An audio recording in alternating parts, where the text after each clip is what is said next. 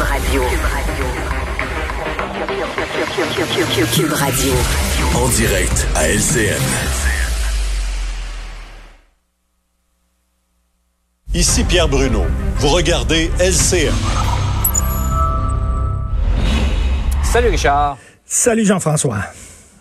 Alors qu'on vient de vivre notre quoi, trois, quatrième soirée de, de couvre-feu, il y a des gens qui se demandent si on n'a pas été trop loin. Et là, on a vu hier euh, le premier ministre, M. Ford, en Ontario, qui a dit, moi, un couvre-feu, jamais je ferai ça. Ben oui, tout à fait. Ben, si tu lis aussi les journaux canadiens anglais, entre autres le National Post, ils trouvent ça totalement grotesque et ridicule, le couvre-feu au Québec. OK, puis là, il y a des gens, je lisais un chroniqueur très connu hier de la presse qui disait, ben là, je peux pas courir après 8 heures, ça n'a pas de bon sens on, en a parlé l'autre jour. C'est fou à quel point quand tu mm. interdis quelque chose, ça le rend soudainement sexy. Hein? Moi, là, je voyais pas des gens courir à 9 h le soir. J'en voyais pas. Là, soudainement, tout le monde veut courir à 9 h le soir. Je ne sais pas ce qui se passe. Mais c'est ce qui est drôle, euh, Richard? J'ai remarqué ça hier. Je suis sorti marcher avec ma fille à 7h20. J'ai dit, on a 40 minutes pour marcher. Le monde qu'il y avait juste avant 8 h et à 8 h plus personne dans la rue. C'était vraiment on a voulu en profiter jusqu'à la au dernier instant. c'est assez surréaliste. Donc, il y a des gens qui disent, est-ce qu'on va trop loin? En Ontario, comme tu le disais, on dit, euh, il y aura pas de couvre-feu. Par contre, eux autres, euh, ils ferment les écoles. Nous autres, on les rouvre et tout ça.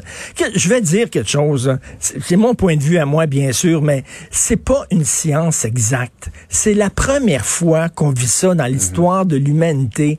Chaque pays, chaque province, chaque région essaie de se bagosser quelque chose en disant, ben nous autres, ça va être ça, moi, ça va être ça, puis oui, mais eux autres font ça, mm. tel pays. Puis sais-tu quoi? Il n'y a aucun qui s'en sort super bien. Il n'y en a pas de modèle miracle. Moi, je pense, là, Jean-François, si tu maigris beaucoup, tu perds énormément de poids, puis tes culottes sont slack, porte une ceinture et des bretelles tu vas être sûr de pas les perdre. OK, là? On est pogné avec ces, ces culottes slack-là. On peut pas les remplacer, là. Pourquoi? Moi, je, je préfère regretter d'en avoir fait trop que dire on en a mm-hmm. fait pas assez. Et euh, je, aujourd'hui, dans ma chronique... A perdu du monde. Exactement. Aujourd'hui, dans ma chronique du Journal de Montréal, je parle d'un expert en probabilité, qui est reconnu mondialement, et il dit, regardez, là, euh, quand tu prends l'avion, euh, on vérifie pour voir si c'est une bombe, etc. Pourtant, à, quand remonte le dernier attentat terroriste? Ça fait, très, ça fait quand même assez longtemps. Il y a des gens qui pourraient dire, ben là, il n'y a plus de menace, il n'y a plus rien. Peux-tu rentrer dans l'avion directement? Il dit, non, on n'a pas le choix. Mieux en faire trop, vaut mieux attendre une heure de plus avant de monter dans l'avion. Vaut mieux peut-être c'est justement ces mesures-là qui assurent notre sécurité. Ben exactement. Veut dire vaut mieux prévenir que guérir, vaut mieux en faire trop que pas assez. Donc après la pandémie, on verra quelles euh, étaient les meilleures mesures. Peut-être qu'effectivement le mm. couvre-feu, peut-être ça réglera rien. Moi j'ai lu qu'en France, après le couvre-feu, ben évidemment les chiffres sont tombés. Il y avait moins d'hospitalisation, moins de. L'Australie aussi. Ben est-ce que c'est à cause du couvre-feu? Je sais pas. Mm. C'est une des mesures parmi tant d'autres qu'on peut utiliser, mais je le dis toujours, là, on est dans une situation vraiment inédite. Je préfère porter des bretelles et une ceinture que les gens voient mes bobettes. Voilà. L'image est on ne peut plus claire. Merci.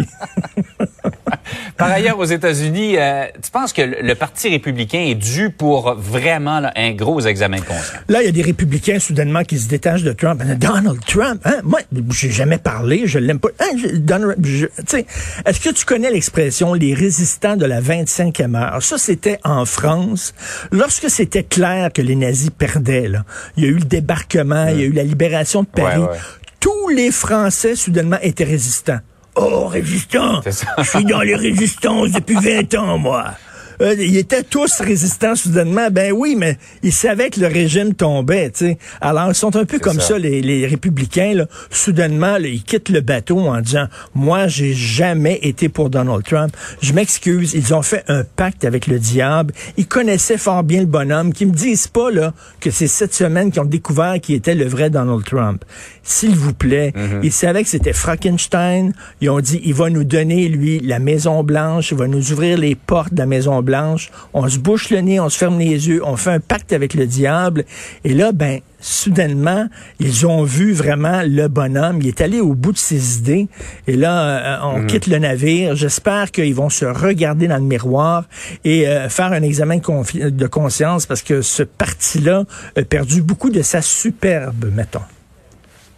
Ouais, disons qu'il y a beaucoup de choses qui risquent de, passer, de se passer au sein du Parti républicain dans les quatre prochaines années Ah s'ils ouais. veulent prétendre de nouveau euh, à la présidence. It's huge.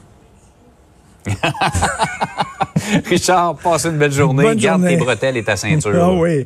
Salut. Salut.